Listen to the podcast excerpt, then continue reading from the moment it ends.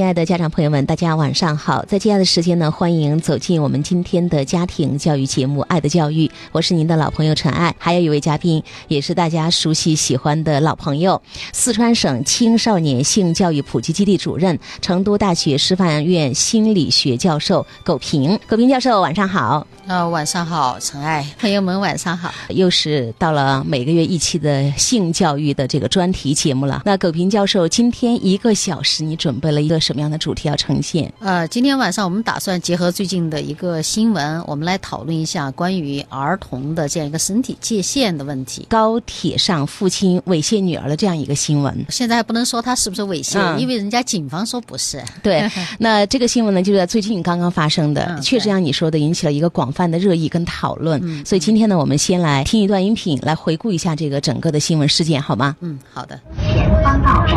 长沙南站。Next stop is 长沙南。我是先听到就是那边有吵了，对小孩子说不要，然后我就看过去就发现那个男的就是在抚摸他自己的女儿，在摸背呀、还有摸前面，那女孩子就是情绪很抵抗，然后他们也在边边边摸是边嘻嘻哈哈的闹，然后他父亲就是亲他女儿，要亲他嘴，然后小女孩就不肯，然后就捂着嘴巴，然后亲着亲的时候，那个他爸爸手就突然间就伸进他裤子里面就捏，然后小女孩就就就就讲着爸爸，哎又摸我屁股了，痛啊，然后就就就又挣扎，然后又从爸爸怀里挣扎下来。爸爸，你不是说要把我接走？听那个小孩喊喊妈妈，有一个喊妈妈，有一个是喊外婆还是喊奶奶，应该都是家里人。但是他家里人看到这种情况没有制止，就一直摸背，然后手就伸，嗯，时不时的伸进去摸他的屁股，然后还还有完全伸进去，把手伸进去捏他屁股。那小女孩就说痛不要，说爸爸你不要又摸我屁股了，就说这样的话，然后就是肯定就不是不是粗犯嘛。网友描述，一名男子不断亲吻自己女儿的脸背，周围家庭成员也没有制止，因怀疑其行为涉嫌猥亵，于是将视频发布在网上。网友看到视频后议论纷纷，很多人认为在公共场合还是要注意自己的言行举止。就是我觉得父父女之间这种在家里可以，在外面的话，有些行为还是得注意。虽然说是妇女嘛，但是性别肯定是有差嘛。而且他这个已经开始一个朦胧阶段，那开始我们现在教育就是能避免，就是讲避免一点，因为他现在慢慢在成长嘛，是不是？那正常呢，比如说一些哎亲密的，那我们只是说让他感觉到我们是爱他的东西。也有不少人认为，父亲对女儿亲亲抱抱是表达爱的一种方式。要说猥亵的话，有点严重了。我觉得没什么，人家是父女关系，抱一下、亲一下有啥呢？那个我觉得很正常的呀，这是父母对小孩的爱呀。我有两个女儿嘛，然后我觉得，呃，喜欢孩子的时候，有的时候情不自禁喜欢的时候，就是想特别特别特别猛烈的亲亲啊、抱抱这样子，而且他的家人都在，我觉得那个成年人。他不会做到这种在公共场合、高铁上或者是猥亵小孩的行为，我觉得是网友的做多了，想多了吧。事后，南昌铁路公安对此事做出了官方通报。视频中的男子三十岁，女儿五岁，为父女关系。该男子的行为不构成猥亵。猥亵儿童罪的这个主体不一定排除这个呃父母或者说继父母的。目前现有的视频来讲呢，的确，他的这个呃搂抱或者说亲吻的话，呃动作呢过于。有些缺大，但是呢，不足以构成刑法上的这个猥亵行。我们认为呢，在这种公共场合呢，对这个孩子的这种亲密的行为呢，应该保持一个适当的尺度。好，我们刚刚听到了一段这个音频，里边有这个网友他自己在拍这个视频的时候对这个场景的一些描述跟补充，嗯、也有采访到当地的这个警方他们的一些解释，当然还街访了就是一些群众哈，他们也纷纷发表了自己对这样的一则新闻的看法。葛平教授刚才已经听完了整个这一段，我们重新回顾了一下。我们今天主题就是孩子的身体界限跟安全隐患，所以欢迎家长朋友们的收听。对网友为什么会有这样大的争议，以及官方为什么会给出这个结论，其实是能够是能够理解的。因为网友呢就认为那个爸爸的动作幅度有点大，而且呢把那个孩子的身体裸露出来，爸爸的那个手呢也触及到了大家认为不应该触及的孩子的隐私部位，这些呢都让网友认为他应该是属于猥亵。但是呢，在法律上对猥亵是这样来定义的：猥亵是那个刑法第二百三十七条规定的猥亵儿童罪，是指以以刺激或满足性欲为目的，以性交以外的方法对儿童实施的淫秽行为。不满十四岁的男童、女童都可以适用这一条。大家听了以后就知道，他其实有两个条件：一个主观故意，就他主观上来讲是故意以这种方式来满足自己的性欲望；第二种呢，就是第一个主观故意，第二个就满足性欲望。那么这两点在这个案例里面，你没办法去确定他，他又不是说以他的手摸到哪儿为准，对吧？嗯所以从主观上来讲呢，爸爸也可以说哇，他的确就是跟孩子玩闹，而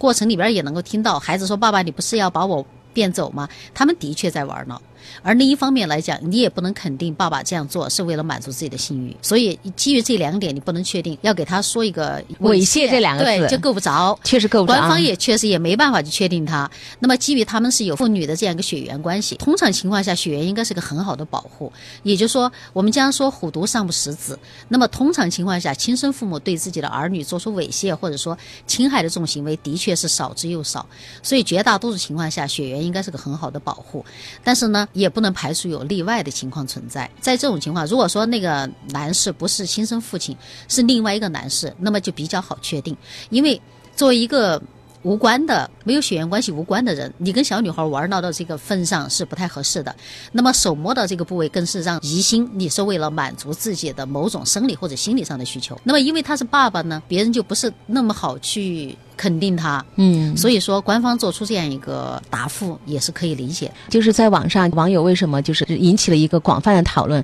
觉得爸爸有点出格，在公众场合下，比方说我们刚才听到就是拍视频的这位网友说，有强行去亲嘴哈，对呃然后摸捏孩子的这个屁股，孩子还说爸爸你不要摸，摸疼了哈，摸我的屁股怎么怎么样。当然后来我们也听到了去采访，也是两种观点，对不对？对 其中有一种这样的表达，你说呃血缘关系哈，如果是父母的话，其实它是一个很好的保护的嗯这样一种关系，但是我们说不是绝对嘛，对，呃，但是爸爸的这个行为，呃，我们现在说不能够绝对认定就是猥亵行为哈。你刚才讲了这个定义的，那就是孩子跟父亲这样的一种玩闹，那外面也是很不合适的。不合适。你先界定不合，适。首先，第一点的不合适就是，呃，父亲把孩子的身体裸露出来。本来孩子穿的衣服穿的规规矩矩的哈，整整齐齐的。那么我们是从幼儿园就要教育孩子，背心短裤遮住的地方不能让人别人碰，也不能让别人随便看哈，也不能让别人随便摸。嗯，那么这个别人其实也是包括了父母的，在没有必要的情况下，应该说去触摸这个背心短裤遮住的地方，我们把它称为隐私部位哈。那么这些隐私部位，它一般说来要暴露出来是应该是在隐私空间，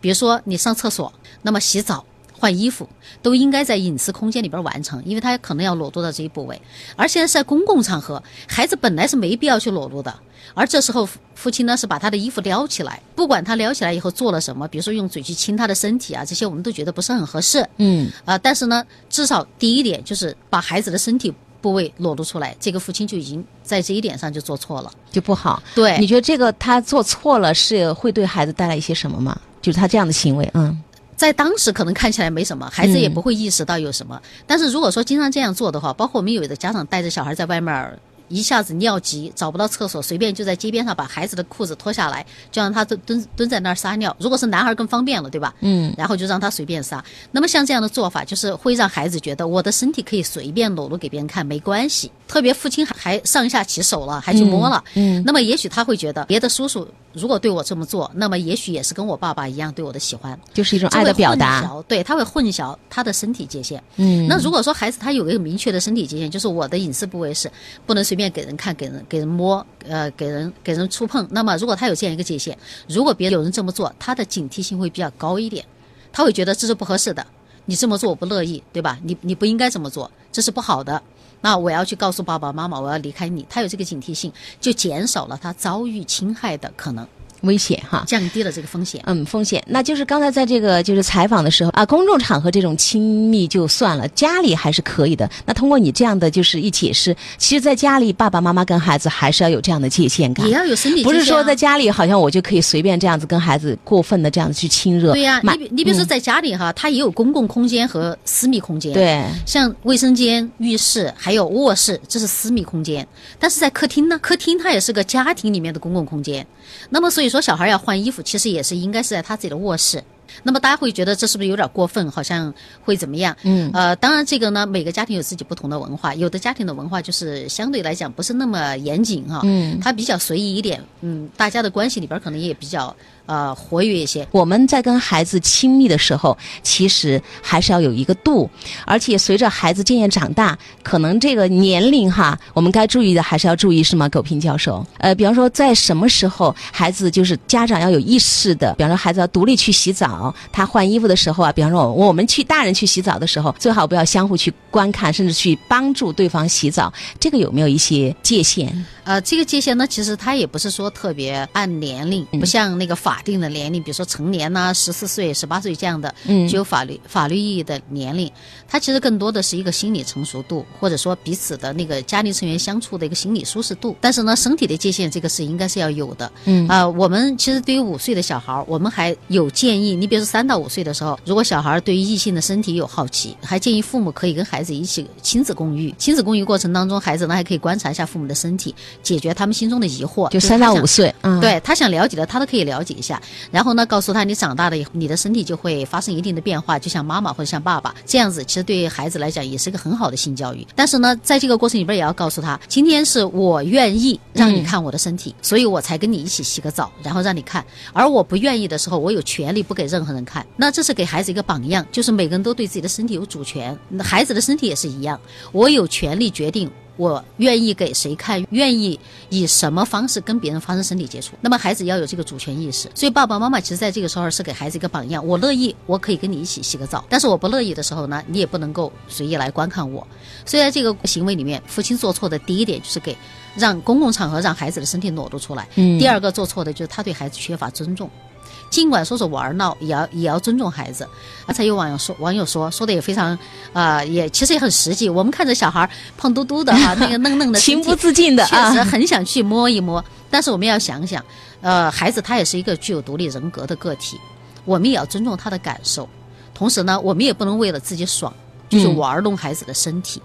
这说起来好像也没怎么着，有的网友觉得又没怎么着，想多了哈当时有一个人说他也不能做什么，嗯那那还能还能还能怎么样呢？就似乎觉得这个行为没什么。但是如果说这个玩闹的过程里边，啊、如果没在裸露身体的前提下，比如说我们可能啊、咯吱一下咯吱弯啦，然后小孩很欢乐的很欢快的，大家一起玩，这个是没什么问题。但是你看小孩都在躲闪了，他不乐意了，而父亲为了满足自己的一个需要，嗯我们不能说他是我们性需要不能说我们 我们不能说他是性需要，我们不能嗯确定。嗯但是至少说父亲他是为了满足，为了让自己愉悦，他是愉悦自己，所以说不顾孩子的反抗，他他都要想实现他的一些行为，就是对孩子一个很不尊重，也给孩子树立了个一个坏榜样。嗯，我可以随意去侵害别人的身体，别人也可以随意的来侵犯我的身体，那么以后他就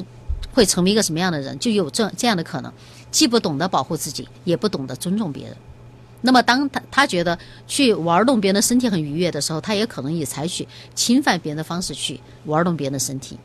哎，你说到这儿的时候，我突然想到，就是我身边朋友哈讲的他的朋友的一个故事，小情侣两个人之间，然后就是男方特别的不爽，为什么？就是他的女朋友有一个癖好，就喜欢揪掐。啊就是一定要亲一块儿紫一块儿，然后就是经常掐的那个 就受不了了。她男朋友就说：“哎呀，你能不能不要这个样子？”他说：“哎呀，我我就喜欢，我觉得那个就是我的爱的表达。”就是那个女孩说：“我就必须要这样子掐，我就高兴，我爱你的时候，就是随时随地开玩笑都要那样掐一亲一块紫一块的。我们爱爱嗯是一种什么感情？爱是希望能够让对方好，我们愿意做一些事情为对方好。嗯但是这样的行为其实是自我满足，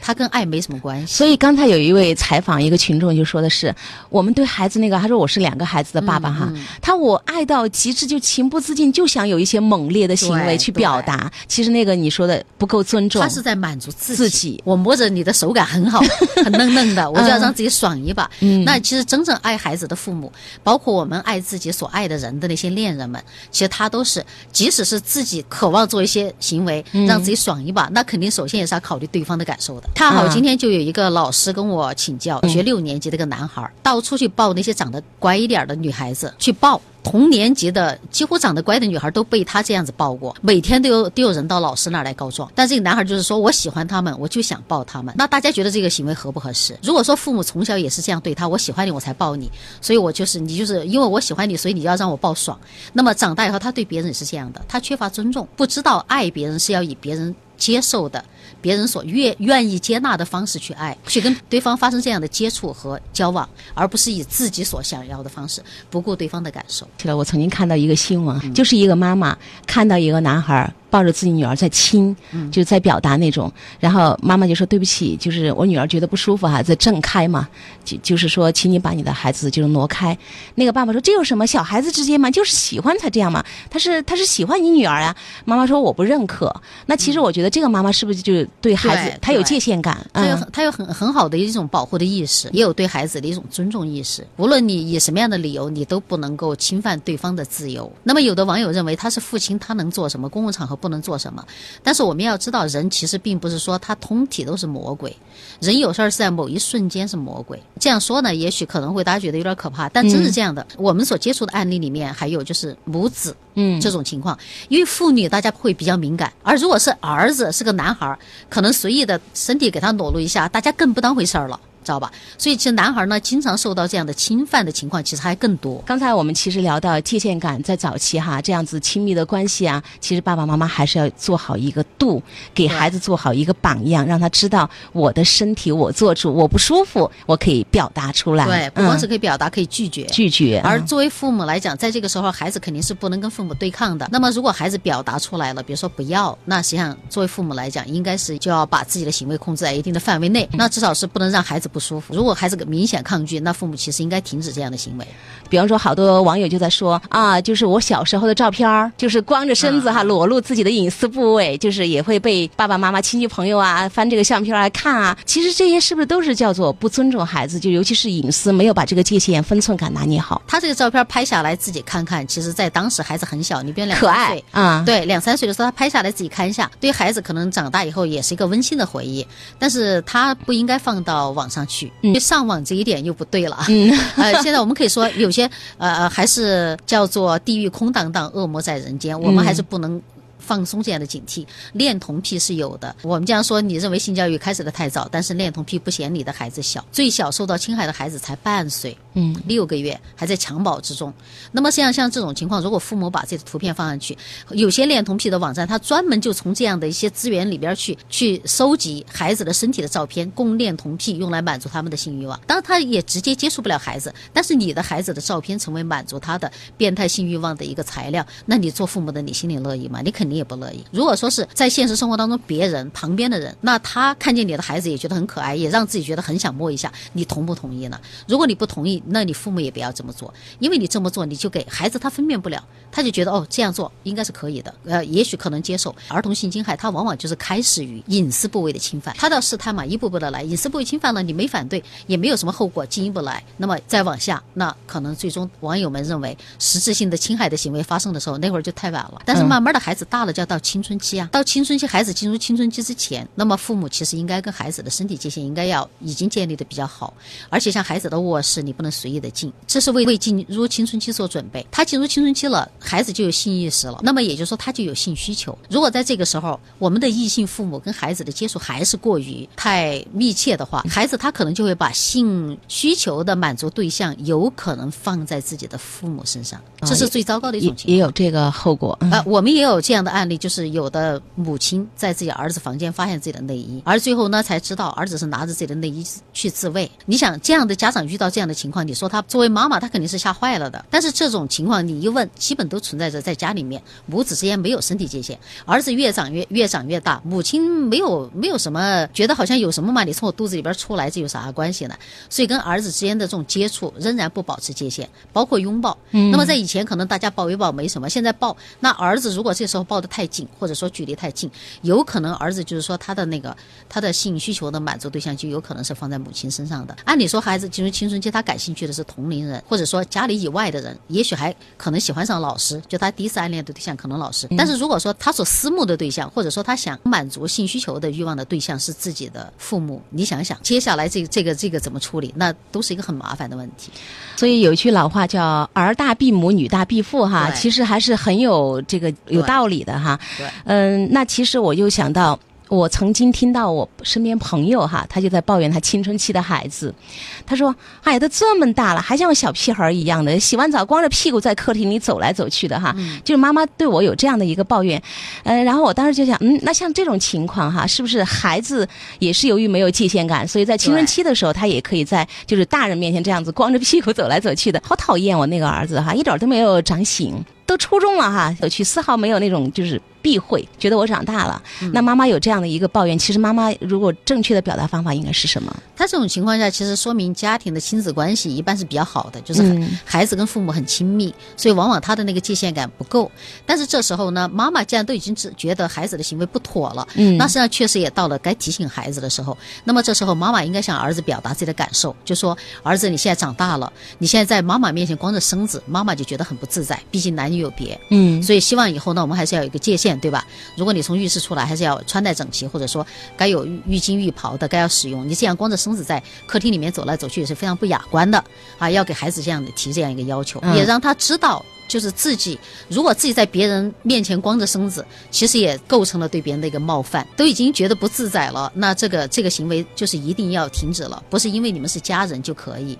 嗯，说的非常好。那还有一种另外的抱怨哈，曾经也是我的朋友同事爸爸。他也在抱怨，他哎，好怀念小时候女儿跟我的亲密状态哈，搂着爸爸的脖子讲故事啊，跟爸爸一起玩。他说，哎呀，坐在腿上啊，跟孩子亲密的读书啊，怎么样？他现在一上初中，女儿跟他疏远了，再也没有这些动作了。其实我觉得这也是一个好现象，是吗？呃，这当然应该是一个好现象。嗯。那么父亲的这样一个，他不叫抱怨，他是有点怀旧啊，就是怀念那个跟儿跟女儿这样的亲密无间啊。其实现在不是跟女儿不亲密，而是换一种方式亲密。在现在的亲密，应该是一种思想上的亲密。就是说，他愿意跟父亲分享一下自己心中的心中，说一说心里话哈。那么这个亲密是实质性的亲密，而父母在这个时候追求的不应该是身体上的亲密了，而应该是心灵心灵上的接近和沟通。那么这种亲密，它是永远都可以去存在的。呃，作为父母呢，应该要接受孩子长大了以后离自己越来越远这样一个事实，否则的话，你老是拽着孩子不放手，孩子就没机会长大。嗯，这个这个要值得注意的地方。那么像这样的对孩子的身体没有一个界限，特别幼童的时候，还有一个嗯潜在的风险就是什么呢？孩子特别女孩，她在小时候四五岁，爸爸捏她屁股，她当时没觉得有什么，但是当她进入青春期，因为孩子一般三岁以前的事儿不太记得，但三岁以后她有事件记忆，她能记得。那么如果她到了青春期再来回过。头来再考想到父母这些行父亲的曾经有过的行为，他可能会别扭。嗯，可能会别扭，可能会别扭，不舒服。如果他别扭了，再加上他对这个问题的解释，如果有一些不那么解释，这他再结合父亲可能有些其他出格的行为，尽管没有实质性的其他出格的行为，他有另外一种解释，那他可能就会感觉自己受到了冒犯。也就是说，四五岁的时候他没觉得受到冒犯，但是十四五岁的可能觉得受到冒犯，那么那个时候就是一种第二次的伤害。所以我们觉得，基于这一切，其实我们觉得作为父母来讲，还是要给孩子建立这样一个呃身体的界限，这是孩子的一道保护防线。嗯，既防。护家外的伤害，也预防家内出现更难处理的后果。有时候，也许父母都并没想到过要跟孩子、跟孩子之间可能要出一点、出现一点什么样的情况。但如果经常这样的不分界限的这样身体接触，哪个时候哪方，不管是父父母一方还是孩子的一方，哪一方先产生了变化，比如说彼此之间的那种亲情变成一种性吸引力，那就有潜在的。说的严重点就是乱伦的风险，在现实当中是存在的。一般说来，父亲跟女儿的界限到了青春期都会比较注意一点。如果稍微激进一点，周围人都会觉得看不惯。但是往往母亲和儿子吧，反倒大家不觉得有什么，母亲自己都不觉得有什么。一一个新闻就是妈妈跟先生的这个关系不好，所以不愿意跟先生同床，嗯，然后就一直坚持跟儿子在睡在一起。那么就一直跟儿子睡，儿子也习惯了，直到读大学，就是妈妈都跟孩子一起睡，就习惯了这样的一种状态。很糟糕。结果孩子后来找不到女朋友，妈妈就特别的痛苦。就像你说的，没有界限感就会影响到孩子的整个。在这个时候，妈妈与其说是对儿子的爱，其实与其说是儿子需要妈妈，不如说是妈妈需要儿子。她让儿子其实在她生活当中扮演了丈夫的这样一个角色。那一直到孩子都上大学，那已经成年了。那么在这个过程里面，妈妈毕竟也是个女性。你说儿子在过程里边一点一点点性冲动都不产生，这是很难的。那我们也有一个一个乱伦的例子，后来母亲还把自己的行为正常化，她就是说借口跟丈夫离了婚，然后家里面房间小，只有一张床，一直都在一起睡。到了初中，孩子满了十五岁以后，就开始有这样的行为，就在妈关灯睡下以后，孩子在妈妈的身后对妈妈做出性性行为，而妈妈就假装不知道。这样的情况，然后第二天大家依然是似乎是做母子，母亲认为这很正常，这难道真的正常吗？这真的是个很严重的问题。如果孩子度过青春期，他在以后他已经把他的性对象固固着在妈妈的身上，他要在之外再爱上另外一个人很难。即使他爱上了另外一个人，他今后的亲密关系里面跟妈妈的角色都很难处理。这会有很大的影响。也有这样的新闻啊，比方说新婚之夜，婆婆睡在婚床上，还记不记得？就是这这样的新闻，我看到的。然后小两口只好到就是下面的宾馆去，就是开 开了一个房间。为什么？因为婆婆就觉得孩子就是我的，就她那个母子之间那种亲密的纠葛，就她一直不愿意让儿子 成为别人的丈夫。独立的人，她只只只愿意儿子一直做自己的儿子，儿媳妇儿就是只做自己的儿儿媳妇儿，而不是儿子的妻子。这样的婆婆，她容易对。儿子的夫妻关系造成非常大的一个破坏作用，嗯，甚至有时候不惜让他们离婚，这样的情况很多见。但是我刚刚说的这个情况还不太一样，那种你顶多说他是妈宝男，妈宝男啊，而这种是妈妈，其实他从一个层面来讲，他也对儿子产生了性需求，儿子也从妈妈的身上获得性满足，这是这是我们无论是什么样的文化背景下，它都是一个不太不能被接受的一个性禁忌，嗯。那说到这儿的时候，就是关于孩子身体界限，如果在早期我们就是让孩子产生了混乱的话，就有种种这些不良的后果哈。对。那葛平教授刚刚一一呈现了，还有一些什么补充跟总结没有？呃，我这么说呢，当然有的网友会觉得是不是有点这个耸人听闻啊？这种情况的确非常少，但是我说的它是发展下去的可能性。如果说孩子在这种情况接受了一种不良的暗示和榜样，而父母也一直在今后的生活中也没有注意跟孩子建立起这样一个界限来，那么发展到最后确实是有这样的可能性的。我们不能不说，当这样的情况来到的时候，父母都会觉得很慌乱。但是你要追溯到前面，就是早就该做这个功课了。好，所以说我觉得呢，作为父母来讲，即使你再爱孩子，不能借着爱之名侵犯了孩子的尊严，侵犯了孩子的隐私，你也得要照顾孩子的感受，并且要给孩子做好榜样，就是你能够为你的身体做主。呃，如果你有不舒服的，让你感觉不舒服的接触，你有权利拒绝，一定要给他这样一个，这是一个最起码的一个基本的保护。因为所有的性侵犯，包括儿童性侵犯，它都是从接触隐私部位开始。试探，如果说没有遭遇反抗，那么继续进一步；如果还没有反抗，那最后就是实质性的侵犯啊！所以这个从第一道关口我们就给他拔，就是我们说的界限感的行为可以无限，但是行为还是要有界限。如果没有界限的爱呢？不是爱，可能真的就是我们刚才罗列的种种的伤害。没有界限的行为已经造成伤害，已经造成伤害了。非常谢谢苟平教授今天这一个小时精彩的这个分享跟讲解，呃，希望家长们有收获，肯定有收获。举了这么多的例子哈，我们知道看到了种种种种不良的这个后果，包括孩子今后的婚姻、他的生活、他的这个幸福。好，呃，今天节目就是这样，非常谢谢葛平教授，再见。嗯，再见。好，也谢谢家长朋友们的收听。